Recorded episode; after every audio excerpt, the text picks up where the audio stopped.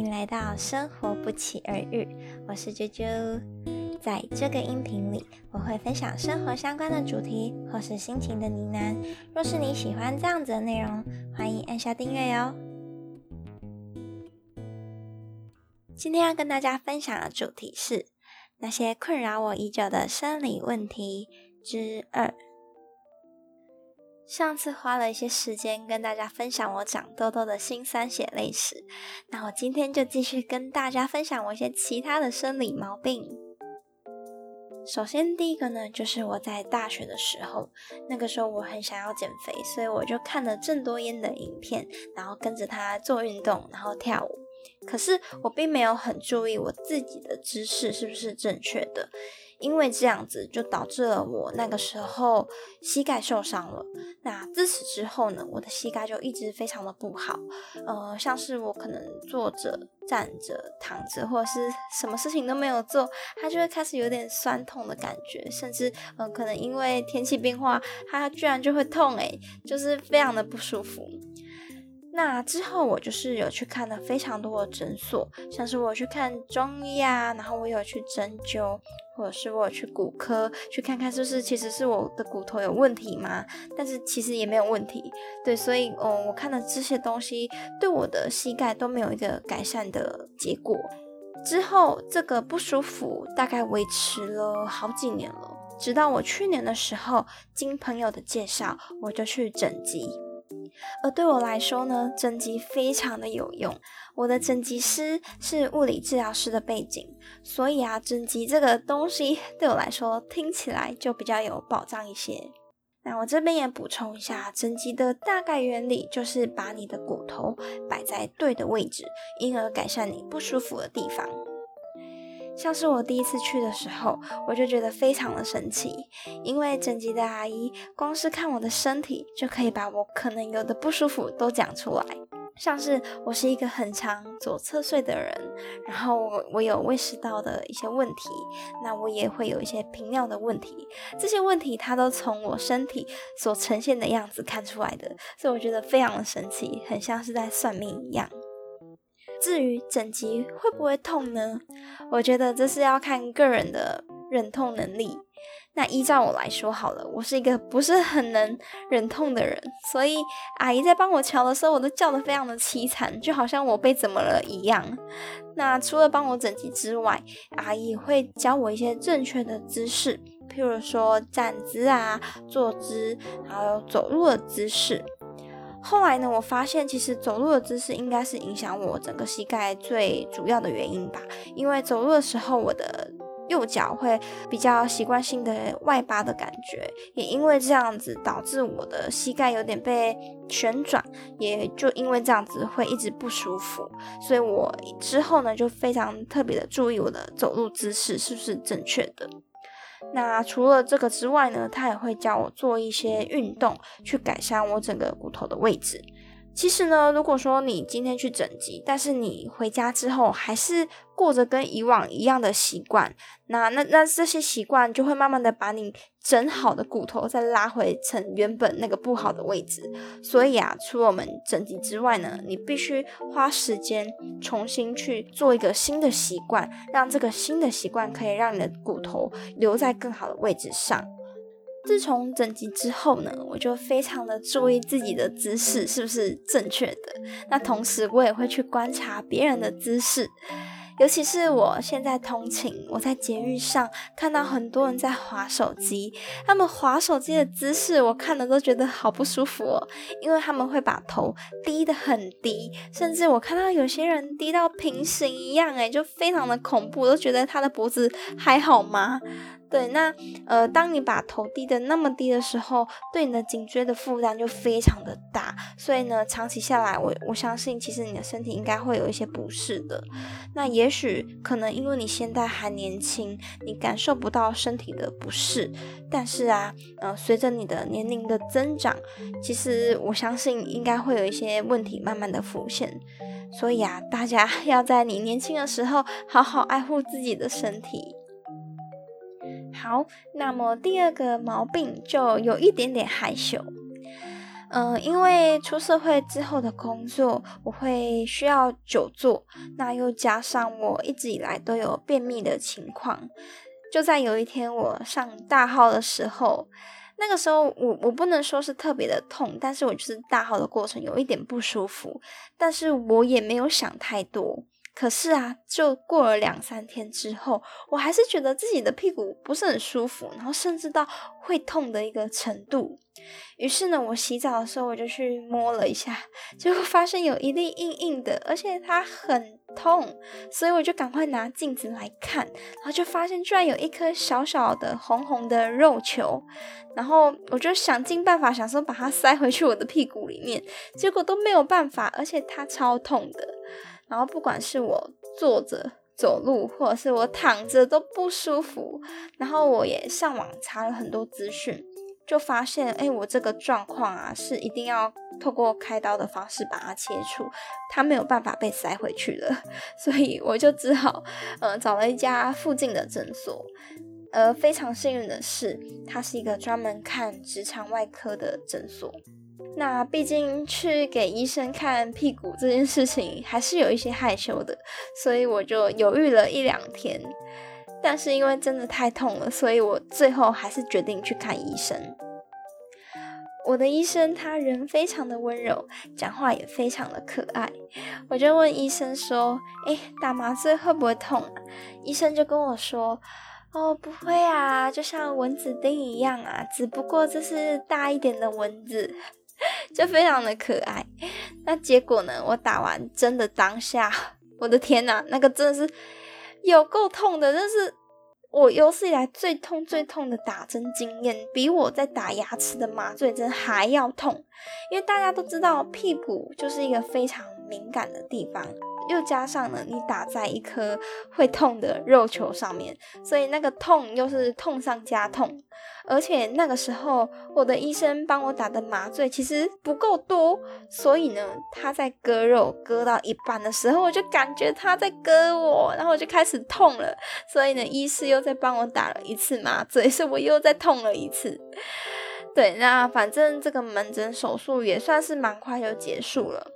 同时呢，我也对医师保持着敬畏的心，因为我觉得他非常的伟大。呃，除了我这个诊之外，想必他一定是每天都有要做很多的门诊手术，然后每天都要一直看病人的屁股。我就觉得天哪，他当初怎么会想选这个直肠外科啊？他真的非常的伟大。那手术之后呢？医生会开一些药膏给你回去擦，然后也会请我回家洗澡的时候要做呃温水坐浴。那这个温水坐浴呢，就是把你的屁股泡在一个温水或是温热水的范围里面，那可以改善你的一些不适。之后呢，你也可以透过这个温水坐浴的方法去预防它的再次复发。而伤口大概会在一个礼拜左右就会痊愈了。我也是有按照医师的做法去做呃坐浴的动作，那直到我的伤口康复之后，我才渐渐的恢复到平时的日常生活习惯。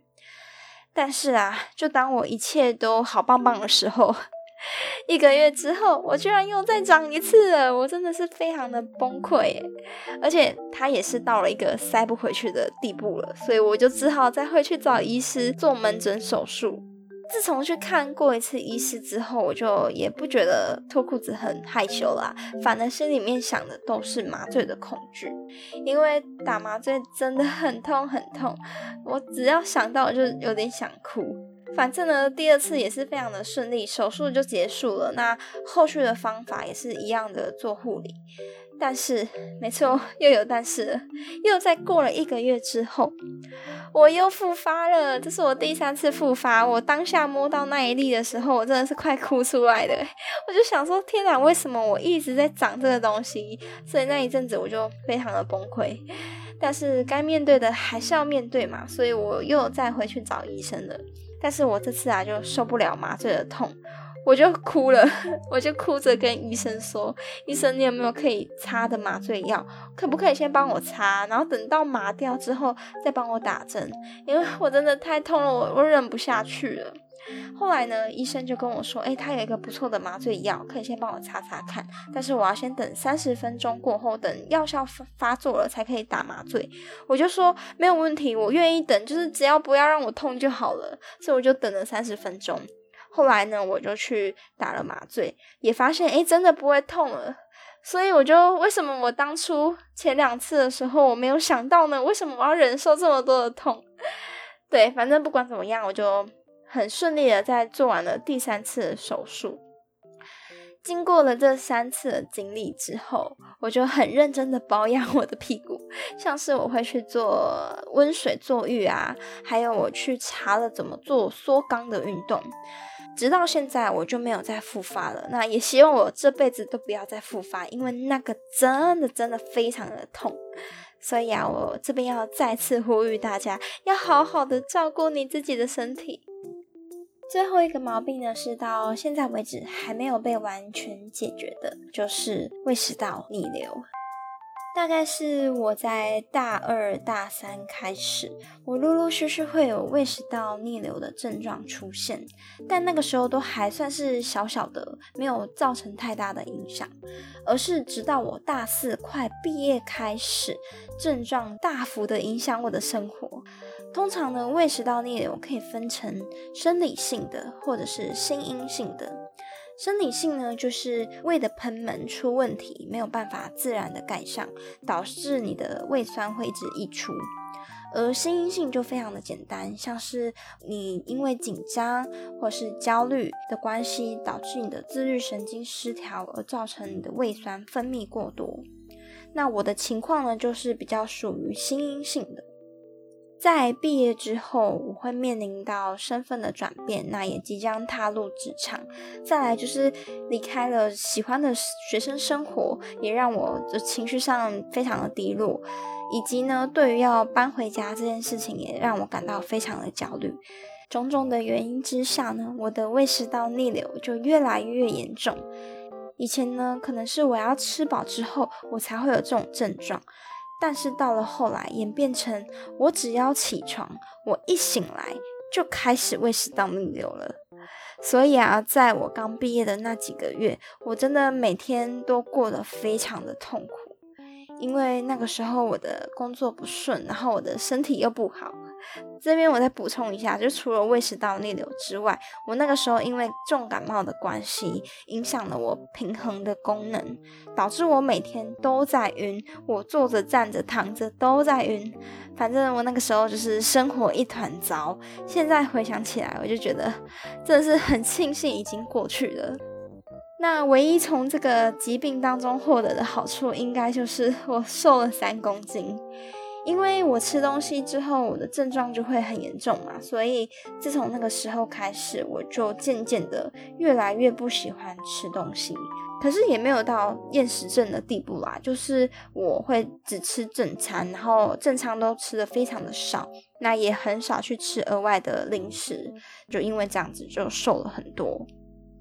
在我第一份工作离职之后，我的胃食道逆流有比较改善。虽然之后也会因为一些工作上的关系比较紧张，然后又开始不舒服，但是都比我刚毕业的时候好了很多。但是，没错，我又有但是了。就大概是在二零一九年，也就是去年的时候，我的胃食道逆流又开始了，而且又开始回到那种比较严重的状况。去年呢，我也算是发生了不少的事情，像是我的工作有在做一些转换啊，有做一些变动，以及呢，我即将去美国当志工，我有面临到一些未知的情况，我就会开始感到焦虑。那又加上我长久以来都有一些家庭的问题需要处理等等的，造成了我生理上、心理上有很多的不愉快，整个人心情不是很好。就是心中有很多的担忧，很多的焦虑。虽然我的表面上看起来好像蛮正常的，就是很日常的样子啊。我个人也觉得说，哎，我看起来就是非常的正常。但是我的身体就是特别的敏感，我很容易因为心理的状态而影响到我生理的不舒服。直到呢，我是真的出了国之后，我的胃食道逆流才算是百分之九十的消失，其余的百分之十就是在我吃很饱的时候才会出现。所以我在国外的那三个多月，我真的是每天都好开心哦，身体也处在一个非常好的状况，我几乎没有任何的不适。那我的心里也过着一个非常愉快的日子，就是每天都很幸福、很开心。今年初回到台湾之后，其实我也维持了一段还不错的时间，我大概有三个月的时间都没有症状。而直到快四月的时候，又开始了。会开始的原因呢？我想主要还是因为工作的关系。目前的工作相比以前呢，会让人更加的焦虑，更加的紧张。因为我的老板还有我的同事们，他们都是属于比较急性子的人。也因为这个关系，所以我变得越来越急，然后越来越紧张，所以胃食道逆流就越来越严重。不管是之前的几年，或者是今年，其实我都有去看过医生的。那我也有去吃药，而的确吃药它是有效的。可是啊，严格说起来，也只是个治标不治本的方法。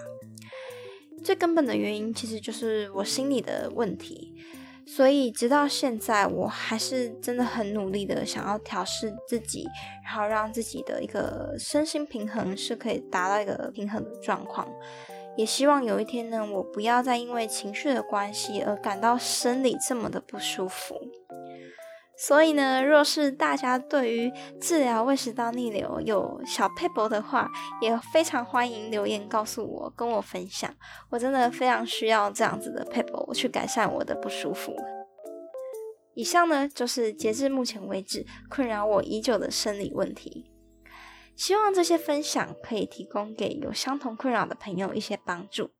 也希望呢，大家一定要好好的照顾自己的身体，记得哦，没事要多多的抬头，多多的维护你的颈椎，让你的身体 更加好一点。在这边，我想跟大家推广一件事情，就是我的频道目前可以收听的管道有 YouTube、Spotify、Apple Podcast、First Story，你都可以于上述所提及的管道听到我的音频哦。最后，非常谢谢你们的收听，同时呢，也非常欢迎追踪我的 Instagram，你可以搜寻账号“生活不期而遇”，或者是打 H I L I F E 点 J U J U。那么我们下次见喽，拜拜。